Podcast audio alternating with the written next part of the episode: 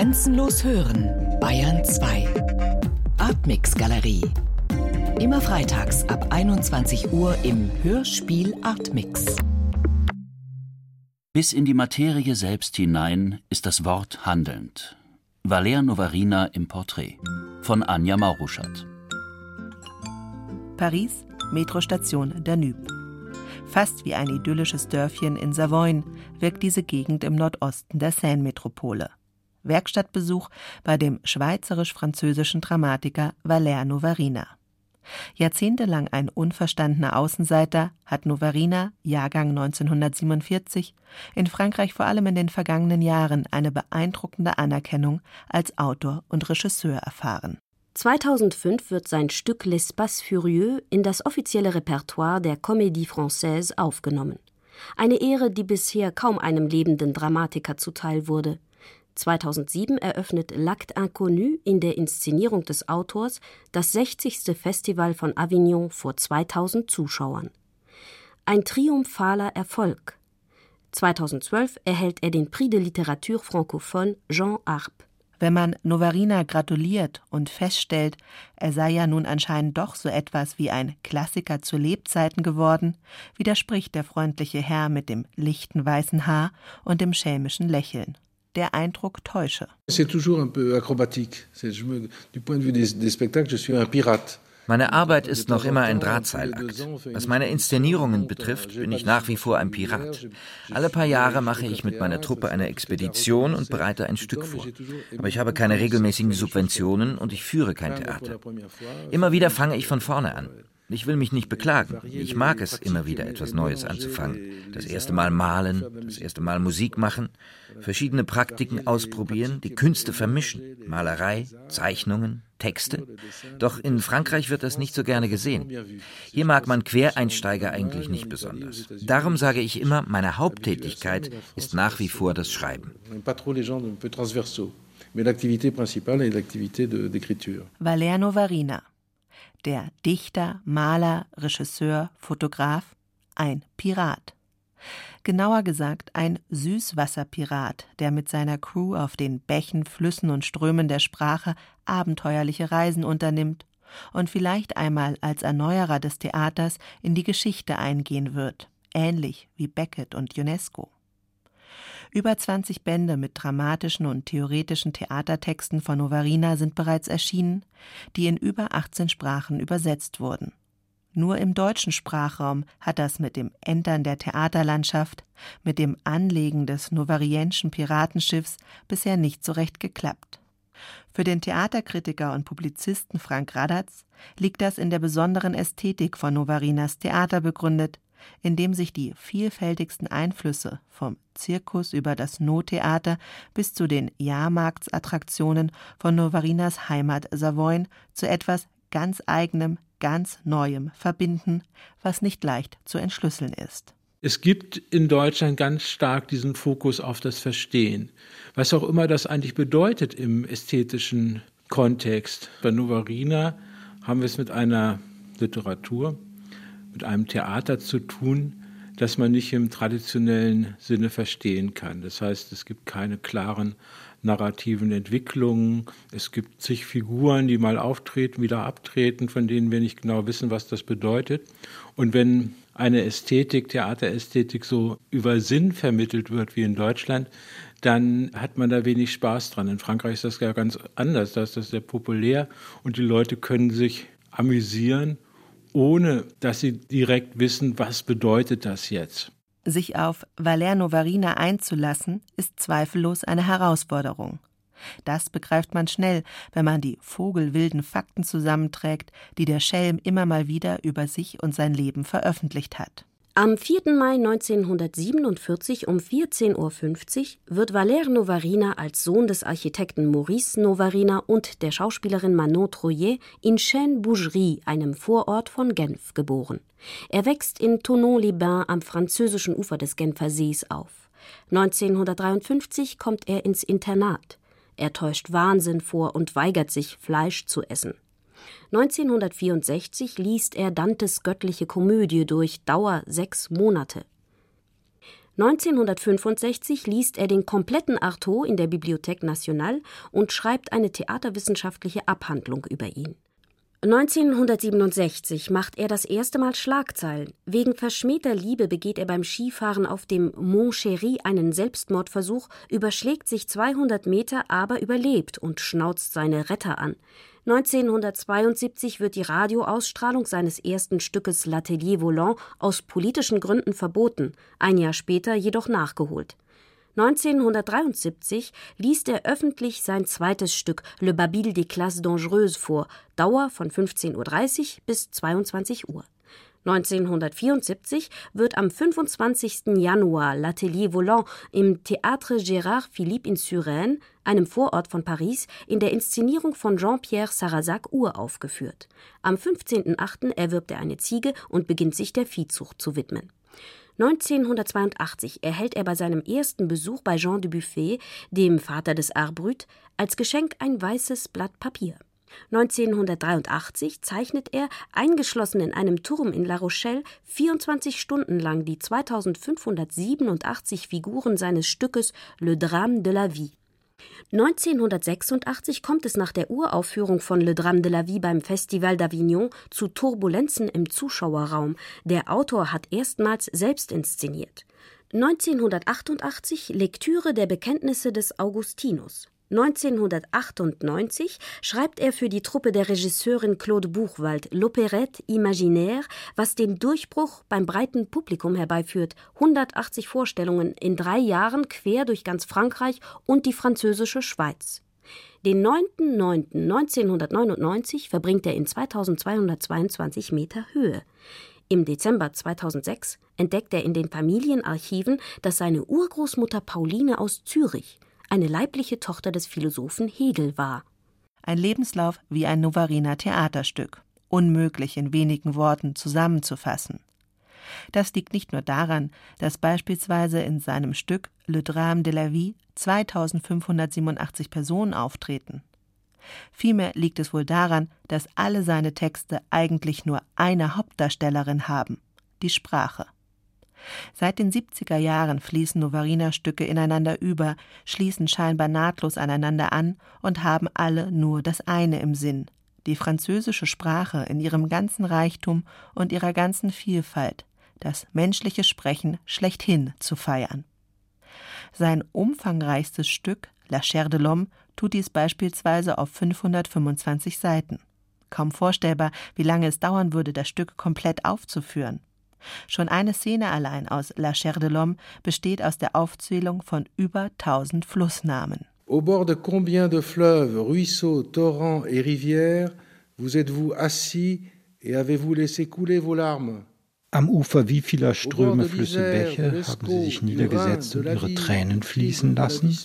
Am Ufer der Weser, der Oder, der Lemme und der Laden, am Ufer des Main und der Oker, am Ufer des Neckar, am Ufer des Rheins, am Ufer der Aar, der Erft und der Saar, der Ruhr und der Ruhr, de la Terre Noise, au bord de la Marque, au bord de l'Arc, de la Trétoire, de l'Auty, de la Brelle, au bord de l'Aune, au bord de l'Erclin, au bord de l'Ugine, de la Malève, de la Boute Vive.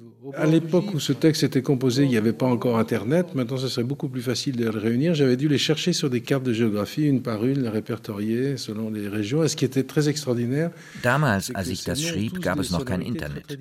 Heute wäre es sicher einfacher, diese Flussnamen zusammenzutragen. Ich musste sie damals auf Landkarten suchen und habe sie nach Regionen geordnet. Und ich fand es ziemlich außergewöhnlich, dass diese Namen alle ganz unterschiedliche Klänge hatten. Was für eine phonetische Vielfalt. Unglaublich. Trotzdem schien es mir, dass die Namen im Französischen relativ einheitlich waren. Bei Dorfnamen kann man sofort erkennen, ob sich das Dorf in der Bretagne, im Languedoc oder in Savoyen befindet. Die Flussnamen hingegen entsprechen einem Einheitsfranzösisch. Wenn Sie einen Namen wie den der Drance hören, können Sie nicht wissen, ob dieser Fluss durch das Périgord oder die Bretagne fließt. Kurz, mir schien es, als gäbe es eine besondere Liebe der französischen Sprache zu ihren Flussnamen. Man hört wirklich die Sprache in ihrer ganz eigenen Klanglichkeit, Farbigkeit, äh, in ihrem eigenen Korpus. Und plötzlich hört man, befreit von jedem Sinndiktat, die Eigenart dieser beiden Sprachen nebeneinander und hört zum ersten Mal, wie unendlich verschieden diese Sprachen sich anhören, obwohl sie nur durch den Rhein getrennt werden. Valerno Varina, der unmögliche Theaterautor, und Leopold von Verschür, sein Übersetzer. Dass Valerno Varina in Deutschland merkwürdigerweise noch immer so gut wie unbekannt ist, liegt an einem ganz sicher nicht, dass es keine guten Übersetzungen gäbe. Seit Mitte der 90er Jahre übersetzt der zweisprachige Schauspieler und Regisseur Leopold von Verschür Novarina-Texte und wurde dafür bereits mehrmals mit Preisen geehrt. Leopold a fait des traductions absolument magnifiques de, de mes textes. C'est parmi les Leopold hat ausgezeichnete Übersetzungen von meinen Texten gemacht. Er ist einer meiner besten Übersetzer. Ich kann das beurteilen, nicht nur, weil ich ein bisschen Deutsch verstehe, sondern vor allem auch, weil ich sehe, was die Schauspieler aus seinen Übersetzungen machen. Sie funktionieren wie Brennstoff für den Motor der Schauspieler. Da gibt es keinen Leerlauf. Das ist lebendige Literatur. Leopold hat es geschafft, das Deutsche so lebendig wie das Französische zu machen. Sein Vorteil ist, er ist Schauspieler. Er übersetzt mit dem Wissen um den Körper. Er weiß, was es heißt, einen Text zu spielen. Sein Platz ist eigentlich die Bühne, aber irgendwann hat er angefangen zu übersetzen. Ein Wunder. Ich weiß nicht, wie das vor sich gegangen ist. Gottlob habe ich das ja nicht selbst entschieden und Gottlob war die erste Übersetzung, ein Abschnitt von, ich weiß nicht, vielleicht anderthalb Seiten aus seinem Stück Vous qui habitez le temps, die ihr die Zeit bewohnt, würde man das wohl übersetzen.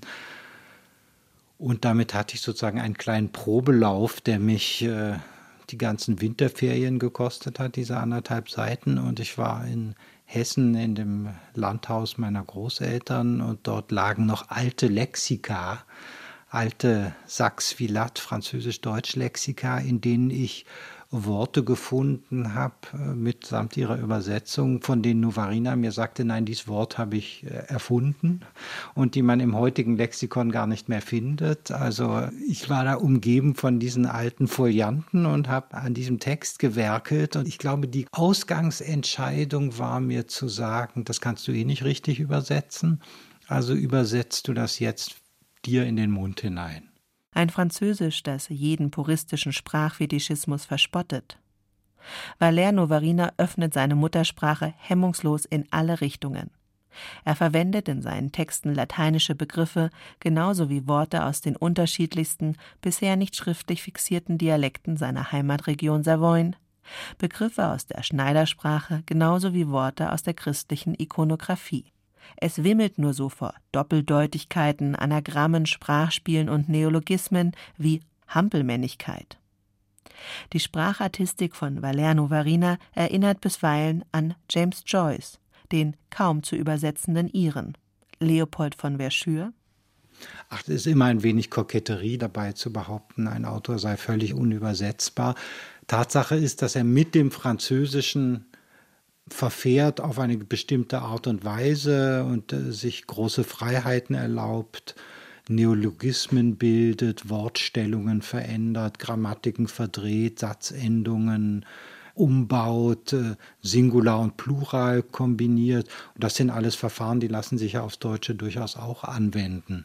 Und man kann genauso im Deutschen einen Wortstamm nehmen und mit anderen Endungen verbinden und das Deutsche kann Dinge, die wieder das Französische nicht kann. Man kann diese endlosen Wortketten bilden, was ja in keiner wenig anderen Sprachen geht.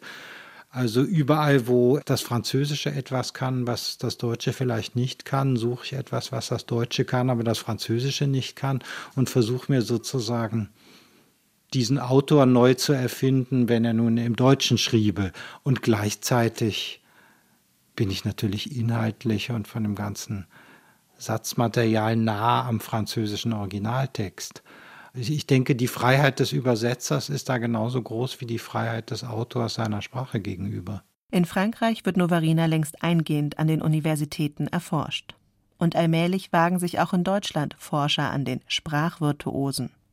So schreibt zum Beispiel die Romanistin Constanze Fröhlich ihre Doktorarbeit über Sprechen zwischen Vergessen und Erinnern im Werk von Valerno Varina. Was mich sehr interessiert, ist natürlich das, was erstmal augenscheinlich ist an den Texten. Also das ist diese überbordende Sprachproduktion, also seitenlange Aufzählungen, hunderte Seiten lange Stücke, die eigentlich kaum spielbar sind, lange Monologe. Also es gibt dort wirklich eine Proliferation der Sprache, die ganz erstaunlich ist und die natürlich dann auch im Spiel auf der Bühne eine Rolle spielt. Also der Schauspieler, der dann diese Texte ja bis zur Erschöpfung eigentlich sprechen muss, das ist natürlich unheimlich anstrengend und sehr ungewöhnlich erstmal als auch theatraler Effekt. Was mich dann in einer zweiten Perspektive aber interessiert, und das finde ich spannend, dass eben die Texte diese Ambivalenz aufbauen, ist die Tatsache, dass sie sich ebenso um eine konservierende Seite der Sprachbenutzung drehen. Also es geht eben auch darum, diese Worte, die französische Sprache zu erinnern und in diesen Texten immer wieder neu zu erinnern und dass natürlich auch der Schauspieler auf der Bühne letztlich diese ganzen Textmassen auch erinnern muss. Also es geht auch dahin ähm, zu sagen, hört zu, wie diese Sprache ist, erkennt ihr Potenzial, ihre Ausdrucksmöglichkeiten und insofern gibt es da auch eine quasi sprachpflegerische Komponente, würde ich mal sagen, die Novarina betreibt. Vielleicht beschreiben vier Adjektive Valère Novarinas Haltung zur französischen Sprache am besten. Sie ist verliebt, verspielt, kreativ und respektlos zugleich.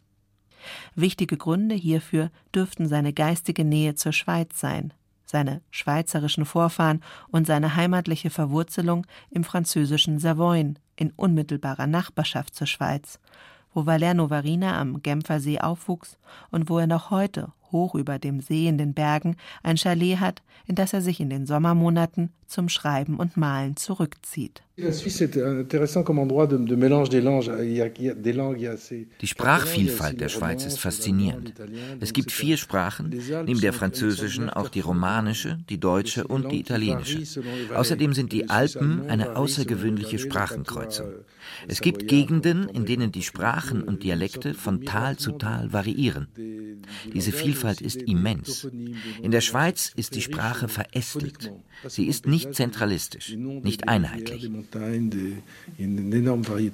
Dass Sprache Macht bedeutet, war Valerno Varina von klein auf klar. Seine ersten Stücke, die er als junger Mann unter dem Einfluss von der Pariser Studentenrevolte von 1968 schrieb und die noch am ehesten eine Art Handlung aufweisen, thematisieren den Klassenkampf durch die Auseinandersetzung mit der Macht der Sprache. L'Atelier Volant zum Beispiel, zu Deutsch die fliegende Werkstatt, dessen Ausstrahlung im öffentlich-rechtlichen Radiosender France Culture dem Programmdirektor am Vorabend der Europawahl 1972 zu heikel war und der es deswegen lieber erst einmal absetzte, hat zwei Hauptfiguren.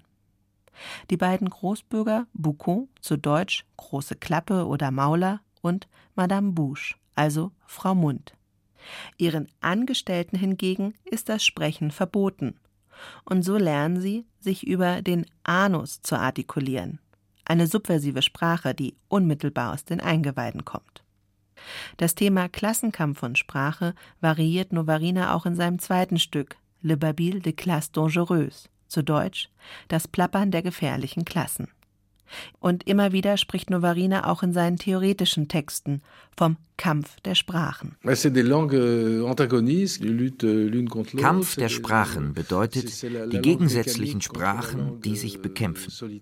Die mechanische Sprache gegen die singuläre, individuelle Sprache. Die angeblich transparente Sprache gegen die undurchsichtige Sprache.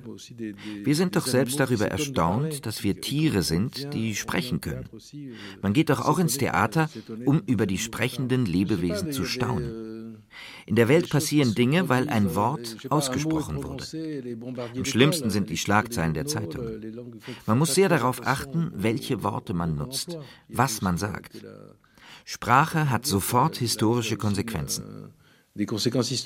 Von seinen ersten Stücken in den 70er Jahren bis zu seinen jüngsten Texten ist der Kampf der Sprachen ein konstantes Thema von Valerno Varinas Theater geblieben. Nur dass er heute nicht mehr den Klassenkampf auf der Bühne vorführt, sondern die grotesken Auswüchse der Mediensprache ausstellt, das unablässige, oft genug sinnfreie Plappern auf allen Kanälen, wie zum Beispiel in dem Stück La Seine von 2006. Nach dem Wetterbericht begrüßt unsere Mitkollegin Elomira Löscher-Probioti in schöne Überraschung reingelegt aus Anlass des Erscheinens seines jüngsten Werkes Das Knochenparadox unseren Mitkollegen, den emblematischen Johann Baldur Wackwitz, der gerade zum 364. Mal zur Entdeckung des Jahres gewählt wurde. Eine Stunde später, vor dem Wetterbericht, empfängt Nick in noch einen Zahn zulegen, den Bundespräsidenten und seinen Imitator, den Sänger Stink. Nach dem Wetterbericht lädt unsere Mitkollegin Brigitte Lamdobdera Escoffar Vilambosco in Ich bin's, Brigitte, den neuen Moderator von Nix zu machen ein. But. Am späteren Abend werden dann viele von ihnen zum Publikum von Red du nur dazustoßen, wo Fabiane Zappel den Minister für Sondersendungen empfängt, ein Abend im Laufe dessen wir öffentlich live hier vor Ort und während der Reportage selbst zusehen werden, wie die Landwirtschaftsministerin eine Kuh melkt. Gesprochen gewinnt dieser Auszug aus dem Stück La Seine unvergleichlich viel mehr Kraft, als wenn man ihn nur still für sich lesen würde. Um seine Texte jedoch sprechen zu können, müssen die Schauspieler nach Ansicht von Valerno Varina die Texte vor allem zuerst einmal hören. Ich sage den Schauspielern immer, euer wichtigstes Organ ist nicht euer sprechender Mund. Das wichtigste Organ sind die Ohren. Mit den Ohren sollen sie lauschen, wirklich zuhören, wie man spricht. Nicht nur mit einem geschriebenen Text arbeiten. Sie müssen hören, wie die Dinge rhythmisch leben, welchem Rhythmus ein Gedankengang folgt. Schließlich gibt es ja auch so etwas wie eine Musik des Denkens. Dieses bewusste Hören verlangt Valerno Varina nicht nur von seinen Schauspielern. Bewusstes Hören zeichnet auch seine Arbeit als Regisseur aus, wie Leopold von Verschür berichtet, der seit Mitte der 90er Jahre auch immer wieder als Schauspieler in Deutschland und Frankreich mit Novarina zusammenarbeitet. Bei der Arbeit mit den Schauspielern ist er jemand, der zunächst mal hört, extrem konzentriert zuhört. Wenn das Johannesevangelium mit der Feststellung beginnt, am Anfang war das Wort, so würde das Valerno-Varina-Evangelium wohl konkretisieren, am Anfang war das gehörte Wort. Das Hören geht bei Novarina allem anderen voraus. Seine erste von insgesamt zwei genuinen Radioarbeiten für den öffentlich-rechtlichen Sender France Culture trug denn 1980 auch den Titel Le Théâtre des Oreilles zu Deutsch das Theater der Ohren. Und auch sein berühmter Text Lettre aux acteurs, Brief an die Schauspieler, den er 1974 schrieb und der heute ein Grundlagentext an jeder Schauspielschule in Frankreich ist, beginnt mit der Feststellung Ich schreibe durch die Ohren. Diese grundlegende, andauernde, zentrale Bedeutung des Hörens für das künstlerische Werk des Valerno Varina geht auf ein Schlüsselerlebnis in seiner Kindheit zurück. Euh, Als kleiner Junge hatte ich mir ein Radio gebastelt und lauschte nun über einen Kopfhörer. Eines Abends hörte ich auf diese Weise eine Sonate von Beethoven. Dieser klang in meinen Ohren. Daraufhin begann ich zu schreiben. Schreiben ist für mich vor allem ein Hörerlebnis. Deswegen sage ich auch, dass ich über die Ohren schreibe. Über das Ohr, über die Stimmen im Ohr habe ich Kontakt zur Sprache. Es ist, als ob man über das Ohr eine Sprache berühren könnte, als ob man das Deutsche, das Französische, das Ungarische anfassen könnte. Und auch wenn jeder noch so kleine Satz 30 Mal umgeschrieben wird, entscheidend ist das, was im Ohr passiert. Es geht mir immer um diesen sehr physischen Kontakt zur Sprache, den man nicht ständig hat. Den muss man sich auch über Übungen, über Hörübungen, wie ein Sportler beim Training, erarbeiten. Über das Ohr, über das Hören erst wird Sprache zur Materie. Mir scheint es, dass Sprache im ganzen Körper agiert. Sie regt den ganzen Körper an, nicht nur die Ohren, den Kopf, das Gehirn. Der ganze Körper wird durch die Sprache wie von einer Welle erfasst. Das sieht man auch schön in Theaterräumen, wenn die Sprache auf eine bestimmte Weise widerhallt, wenn man sieht, wie sie bei dem einen oder dem anderen ankommt, wie sie ihren Weg im Raum macht. So zeigt sie ihre Wellenförmigkeit. Manchmal habe ich das Gefühl, dass die Linguistik eigentlich ein Teil der Physik von Flüssigkeiten ist. Es findet ein physikalischer Vorgang statt, wenn jemand spricht, den man ständig vergisst. Die Sprache breitet sich im Raum aus. Es ist wie ein fortwährendes physikalisches Experiment. Sprache existiert nicht nur auf einem Blatt oder in unserem Kopf, sondern sie ist auch voluminös und dringt in unsere Körper ein. Sie hat die außergewöhnliche Macht, unsere Körper zu verändern.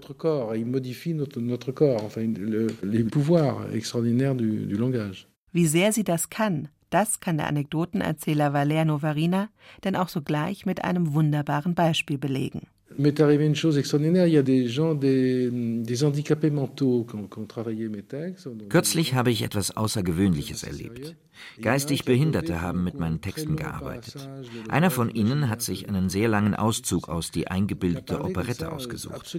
Er hat alles ohne Fehler, ohne sich auch nur in einem Wort zu irren, rhythmisch und sinngemäß perfekt über 20 Minuten lang vorgetragen. Danach bin ich zu ihm hin, um ihm meine Bewunderung auszudrücken. Aber er konnte im richtigen Leben keine drei Silben aneinanderreihen. Er konnte nicht sprechen. Die Arbeit der Verinnerlichung des Textes hatte ihn scheinbar verändert. Er hatte sich den Text einverleibt, den Text regelrecht gegessen. Der Schauspieler erarbeitet sich einen Text schließlich über den Mund. Und der Text wandert dann durch alle Glieder bis zu den Füßen, bis er am Boden angekommen ist. Sprache ist für Valerno Varina Macht, eine eigenständige Macht, die in die Körper der Individuen sowie in den Körper der Gesellschaft eindringt und in ihnen wirkt. Je Seit einiger Zeit habe ich den Eindruck, dass die Sprache wie ein Organismus funktioniert. Sie ist kein Werkzeug, um bestimmte Dinge auszudrücken. Sie ist ein eigener Körper. Sie liegt zwischen uns in der Luft, wenn wir sprechen, aber sie gehört weder dem einen noch dem anderen Menschen. Sie existiert wie eine Art Lebewesen aus Sätzen. Wenn ich ein Stück inszeniere, dann erarbeite ich mit den Schauspielern einen Text so lange, bis sie jeden Satz wie einen lebendigen Fisch kennen, bis sie die kleinste Bewegung des Textes Textes verinnerlicht haben. Auch philosophische Systeme kann man wie Organismen auffassen, wie etwas Lebendiges. Zuerst sieht man nur die einzelnen Teile getrennt und plötzlich versteht man, wie alles miteinander zusammenhängt, sieht man die Gesamtbewegung. So konkret die Bilder sind, mit denen der Dramatiker spricht, Abstrahiert man seine Gedanken, wird man schnell an die philosophischen Ideen von Poststrukturalisten wie Roland Barthes, Michel Foucault, Jacques Lacan oder Gilles Deleuze und Félix Guattari erinnert, mit denen Novarina in den 60er Jahren in Paris geistig aufwuchs. Aber anstatt wie beispielsweise Michel Foucault theoretisch vom Diskurs zu sprechen, der dem Menschen vorgelagert sei und ihn forme, verwendet Novarina lieber die viel sinnlichere Vorstellung von der Sprache als zappelndem Fisch, dessen Schwanzschläge den Menschen nur so springen lassen. In der Fragmentsammlung Lichter des Körpers bringt Novarina seine Reflexionen über das Verhältnis von Sprache und Materie allerdings auch relativ nüchtern auf den Punkt mit der Feststellung Bis in die Materie selbst hinein ist das Wort handelnd.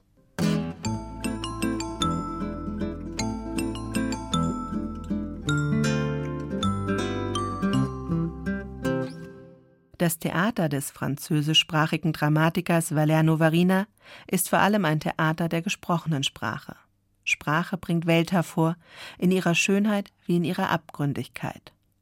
Zugleich ist Sprache für Novarina jedoch auch das Mittel der Wahl, um das Leiden an der Welt auf ganz eigene Art zu überwinden, wie der Novariner Übersetzer und Schauspieler Leopold von Verschür erklärt. Der Schauspieler, der die Bühne betritt, betritt bei Novarina nicht einen irgendwie fiktiven Raum, in dem irgendetwas bereits vorhanden wäre, und sei es ein Entwurf, eine Vorstellung, äh, die Fiktion, äh, ich weiß nicht, Familienzusammenhänge, Königsschlösser, politische äh, Verhältnisse, in die hinein dann sich die Handlung entwickelt oder aus der heraus, sondern ein Schauspieler bei Valerno Varina betritt effektiv eine leere Bühne, auf der sich nichts befindet und die ihm auch keinen Halt bietet und eh nicht das erste Wort gesprochen ist, gibt es auch gar nichts in diesem Theater. Das heißt, das Aussprechen bringt dieses Theater überhaupt erst zum Vorhandensein.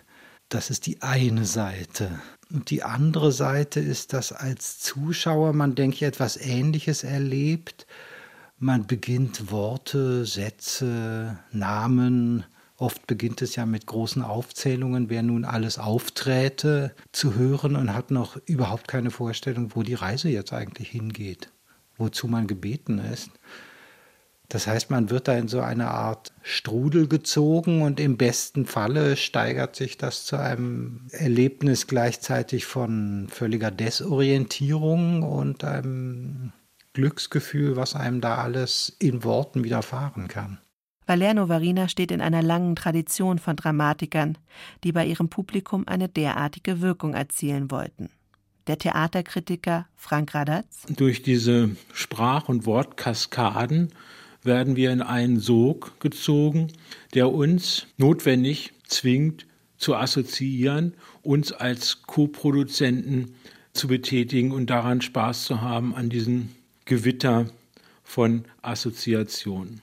Und über dieses Assoziationsverfahren werden, weil die ja auch psychisch gebunden sind, manche Assoziationen, tatsächlich dann auch physiologische Zustände bewirkt. Das heißt, wir haben es eigentlich mit einer Rauschästhetik zu tun. Ja, eine Rauschästhetik, wie sie schon von Baudelaire, von Wagner anformuliert äh, wurde, wie sie dann zu Antonin Artaud führt, dem großen Magier des französischen Theaters, führt das dann im, in unserem Jahrhundert zu Novarina, der einen Rausch durch Sprechen erzeugt. Valer Novarina vertraut ganz auf die Macht der Sprache ohne dabei das klassische, realistische Sprechtheater der vergangenen Jahrhunderte fortzuführen, das über seine Handlungen vor allem wirklichkeitsgetreue Illusionen heraufbeschwören wollte. Die Theaterwissenschaftlerin Kerstin Bayerlein schreibt ihre Doktorarbeit denn auch über das postdramatische Literaturtheater von Valerno Varina, wie sie es mit dem Theaterwissenschaftler Hans Thies Lehmann nennt. Der Ansatz, warum ich ihn gerne im posttraumatischen Theater einordne, weil ich denke, dass sein Theater, obwohl es eine klassische Versuchsanordnung auf den ersten Blick ist, wo ein Text geschrieben und Wort für Wort inszeniert wird, im Endergebnis tatsächlich eine Art Grenzerfahrung für den Rezipienten dabei herausspringt, weil man in seiner Aufnahmefähigkeit an einen Punkt geführt wird, wo feste Bedeutungsstrukturen kollabieren und eine Art Rauscherfahrung. Also ich selbst habe es in meiner Arbeit als einen verbalen Rausch beschrieben, den ich selbst erfahren habe in der Aufführung, weil es eine Art zu viel an Sinnpartikeln war. Ja, und man in diesen Sog gerät. Und ich denke, dass er selbst den Ansatz verfolgt, eine andere Sprachwahrnehmung zu provozieren oder zu ermöglichen und gewissermaßen mit einem sprachlichen Gedächtnis des Zuschauers spielt, indem er die Sprachstrukturen aufbricht und innerhalb der Aufführung auch Variationen durchspielt. Das heißt, man wird immer darauf zurückgeworfen, was hat man in der Aufführung schon gehört. Man vergleicht es, dann tauchen die Wörter oder die Satzstrukturen nochmal neu auf, wieder verwandelt oder in anderen Kontexten. Und jedes Mal werden neue Assoziationen ausgelöst, die aber keinen festen Grund haben. Also man kann das nie in eindeutigen Repräsentationen auflösen oder in eine Geschichte bringen oder in einen Kontext bringen, der alle Fragen löst, wie es im Drama normalerweise ist. Valerno Varinas Theater ist ein Theater der Ohren, ein Theater der Sprache und vor allem auch ein Theater der Schauspieler. Nicht umsonst nennt er im Gespräch als eine seiner frühesten, prägendsten Kindheitserinnerungen den Anblick seiner Mutter, der Schauspielerin Manon Troyer, als Witwe in einem Tschechow-Stück, ganz in Schwarz auf einer schwarzen Bühne. So verwundert es wohl kaum, dass Valerno Varina einen Schauspieler zum Propheten seiner Theatervision erklärte. Verwunderlich ist allein, welchen Schauspieler er zum Propheten ernannte, nämlich Louis de Finesse.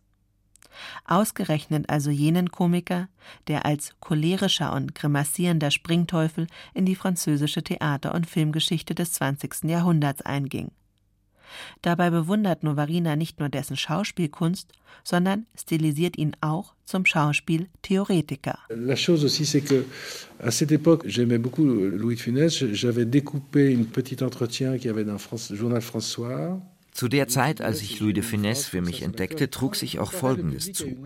Ich hatte ein Interview mit ihm in einem Boulevardblatt gelesen. Ich mochte, was er an einer Stelle über das Theater sagte. Aus der Perspektive des Schauspielers auf der Bühne gleicht das Publikum einer Hydra. Einer Hydra mit 300 Köpfen, die er abschlagen muss, wobei immer mehr Köpfe nachwachsen. Ich schnitt diesen Satz aus und zeigte ihn Freunden und fragte, wer hat das über das Theater gesagt? Sie meinten, das ist von Artaud, das ist von Nietzsche, Kleist. Nein, das ist von Louis de Finesse. Dann wurde mir der Geldbeutel geklaut und mit ihm war der kleine Artikel weg. Und so habe ich die Schauspieltheorie von de Finesse geschrieben, das Manifest für Louis de Finesse, weil ich diesen kleinen Zettel verloren hatte. Vielleicht habe ich also auch nur versucht, wiederherzustellen, was ich zu lesen geglaubt hatte. Aber das Original habe ich nie mehr gefunden. Ich muss diesen Artikel wiederfinden. In seinem Manifest vergleicht Novarina Louis de Funès nicht nur mit den Großmeistern des japanischen Nottheaters und der Brecht-Schauspielerin Helene Weigel, deren großartigem Sprechgesang er de Funès Schrittgetanz entgegenhält.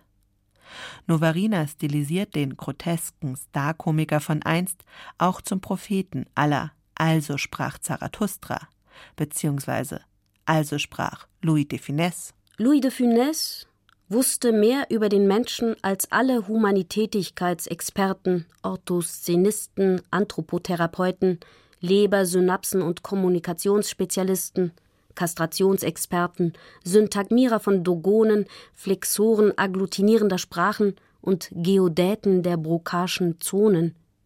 Er wusste über ihn viel mehr als sie alle, denn dort auf der Bühne, da wusste er, dass ein Mensch sich dauernd neu erfindet, sich allabendlich mit Worten wiederherstellt, sich fortwährend zersetzt und wieder aufbaut, dass er bei jedem Atemzug völlig neu ist, und das alles nur, um die Natur zu überraschen, die Materie zum Staunen zu bringen und jeden Tag aufs Neue einen neuen Tanz für Blinde zu erfinden.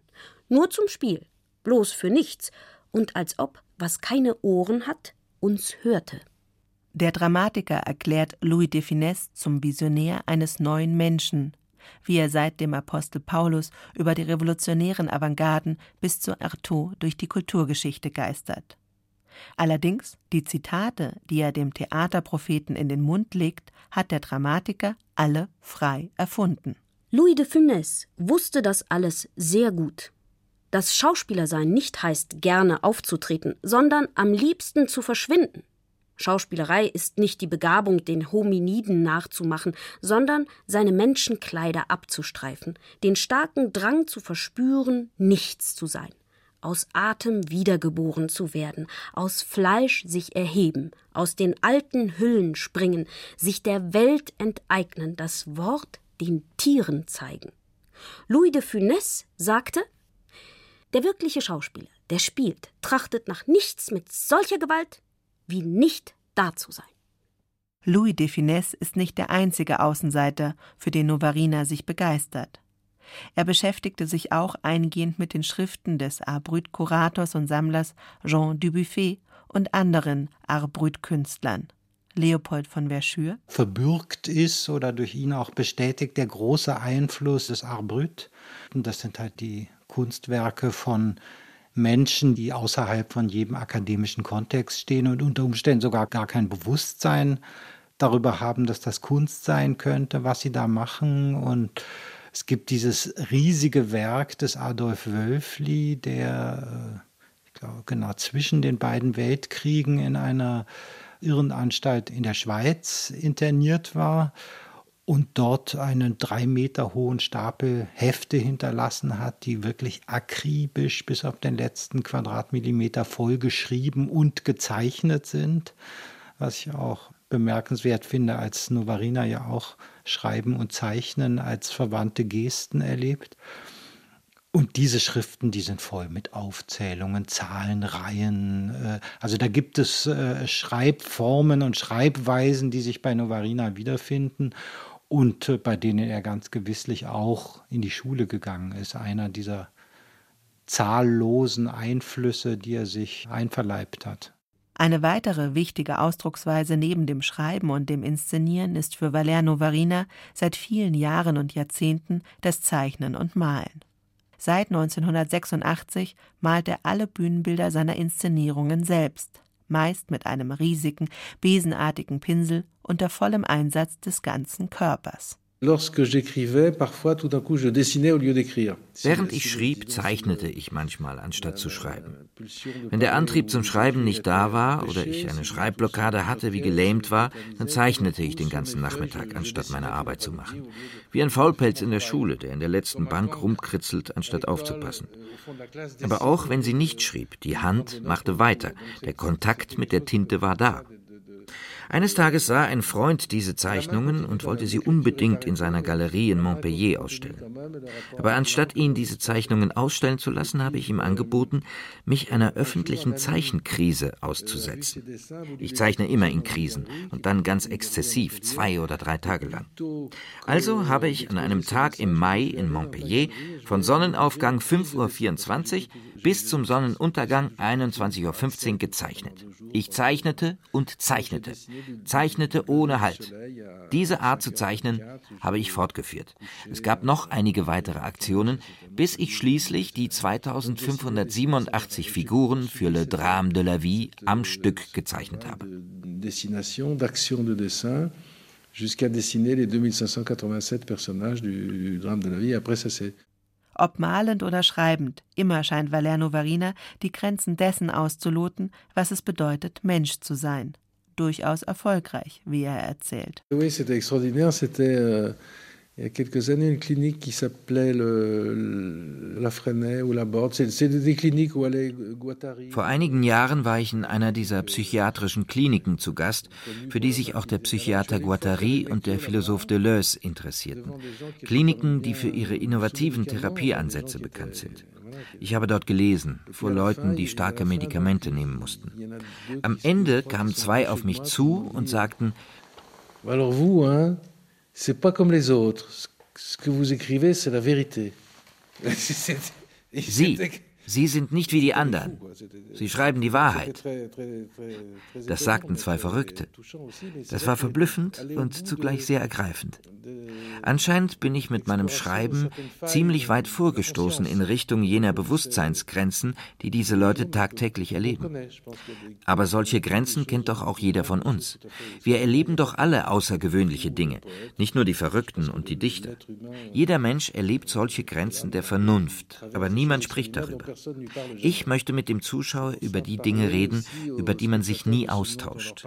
Deshalb haben wir auch einen Film über meine Arbeit gemacht, der den Titel des berühmten Wittgenstein-Zitats variiert, wovon man nicht sprechen kann, darüber muss man schweigen. Denn ich würde sagen, dass es genau das ist, worüber man nicht sprechen kann, was man sagen muss. Das muss man äh, sagen. Darum dreht sich im Grunde genommen alles. Sagen, was man gewöhnlich nicht sagt. Jemand, der das vor Novarina im Theater versucht hat und dabei zu einem Grenzgänger zwischen Psychiatrie und Normalität wurde, war der französische Schriftsteller und Schauspieler Antonin Artaud. 1896 in Marseille geboren und 1948 in Paris gestorben, wollte Artaud mit seinem exzessiven, sogenannten Theater der Grausamkeit das Leben erneuern. Artauds Theorie vom Theater hat vor allem nach seinem Tod unzählige Dramatiker, Regisseure und Theatergruppen inspiriert, auch Valerno Varina. Im Gespräch erinnert sich der Dramatiker an die Zeit Mitte der 60er Jahre, als er ein Jahr lang ausschließlich Texte von Artaud las. J'ai lu Artaud, euh, je n'ai lu que Artaud pendant une année et demie et ensuite j'ai plus jamais ouvert Artaud. Ich bin ständig in Artauds Texte abgetaucht. Ich bin regelrecht in ihnen versunken. Ich habe Leute getroffen, die mit ihm gearbeitet hatten. Roger Blin, Paul Thévenin etc. Sein Schreiben, sein einzigartiges, bewegendes Schicksal hat mich berührt. Aber ob er heute noch wichtig für mich ist, ich weiß nicht. Obwohl, was ich vielleicht von Artaud habe, ist, dass der Schauspieler im Mittelpunkt steht und dass ich genauso sehr wie er immer noch den Text verteidige, obwohl es doch heute am besten gar keinen Text mehr auf der Bühne geben soll.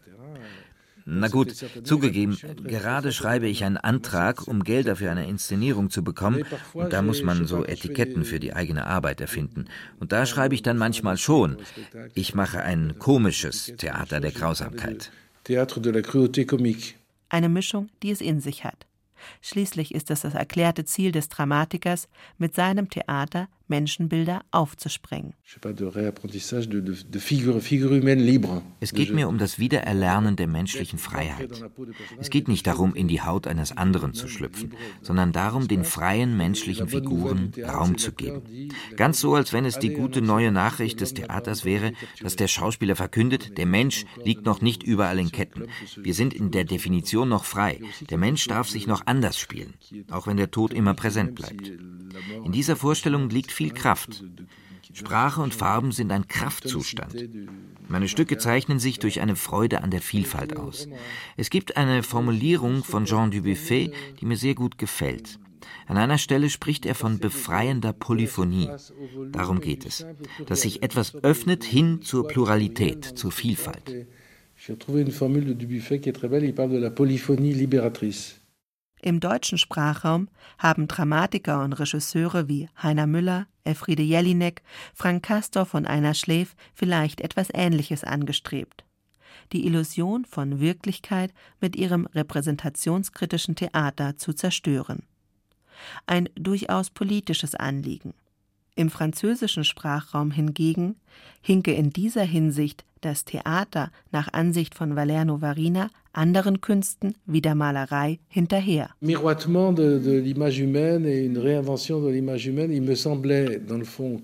Das Hinterfragen der menschlichen Figur, wie es das in der Malerei bei Bacon, Picasso, Basquiat und wem auch immer gab, diese Dekonstruktion der menschlichen Figur hat im Theater nicht stattgefunden. Das sollten wir angehen. Der Mensch muss auseinander und wieder anders zusammengebaut werden. Manchmal muss ich daran denken, dass eine der ersten Arbeiten, an denen ich als junger Regieassistent beteiligt war, Mann ist Mann von Brecht war. Darin wird der Mensch auseinandergenommen und wieder zusammengebaut. Er ist zerlegbar. Er ist nicht das, was er scheint. Das gefällt mir. Diese Freiheit, den Menschen nicht bloß zu imitieren, sondern ihn anders zu zeigen. Was passiert im Theater bei der Repräsentation des Menschen? Wie repräsentiert sich der Mensch? Wie stellt er sich dar? Wie wird er dargestellt? Das wollen die Leute im Theater sehen. Sie kommen nicht, um Menschen zu sehen. Sie wollen sehen, wie sich der Mensch darstellt. Es geht um die Kritik der menschlichen Repräsentation.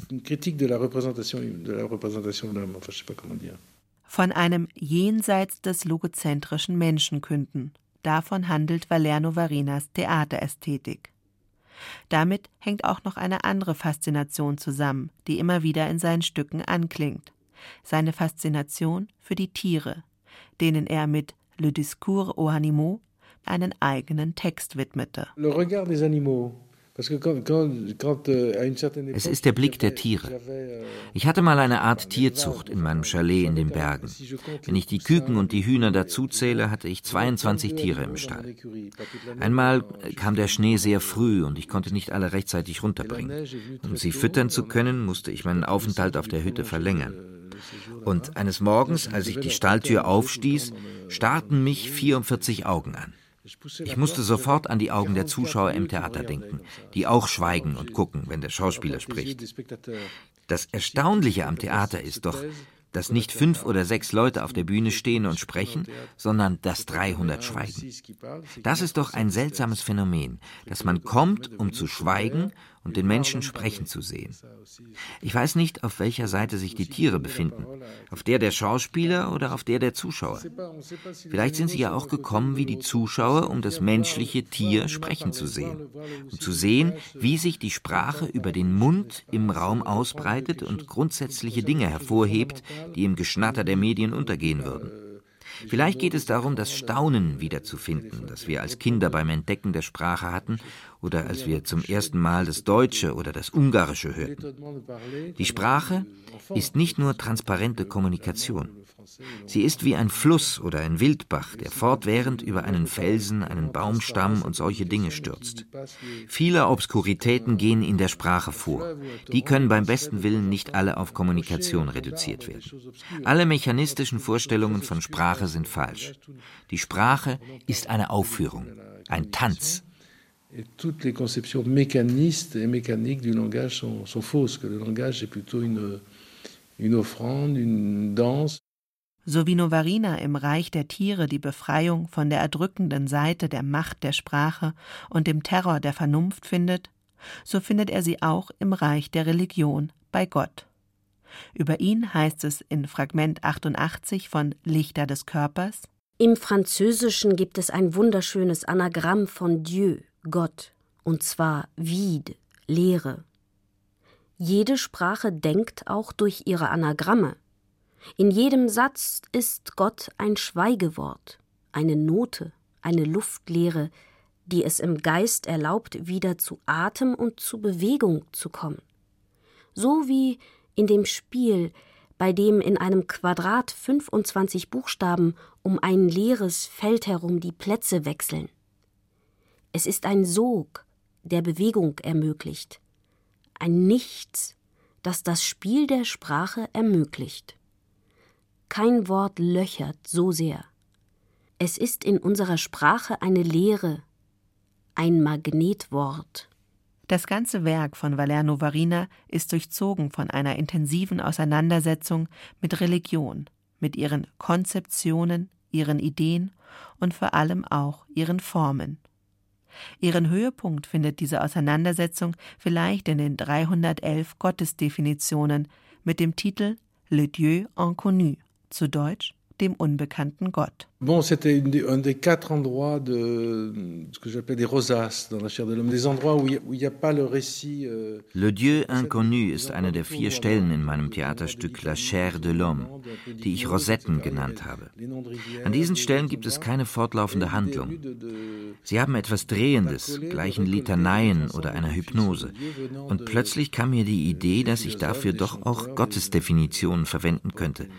Gottes Definition von Philosophen, Popsängern, vom einfachen Mann von der Straße, von Descartes, von Platon. Die habe ich gesammelt und schließlich in einer bestimmten Weise angeordnet.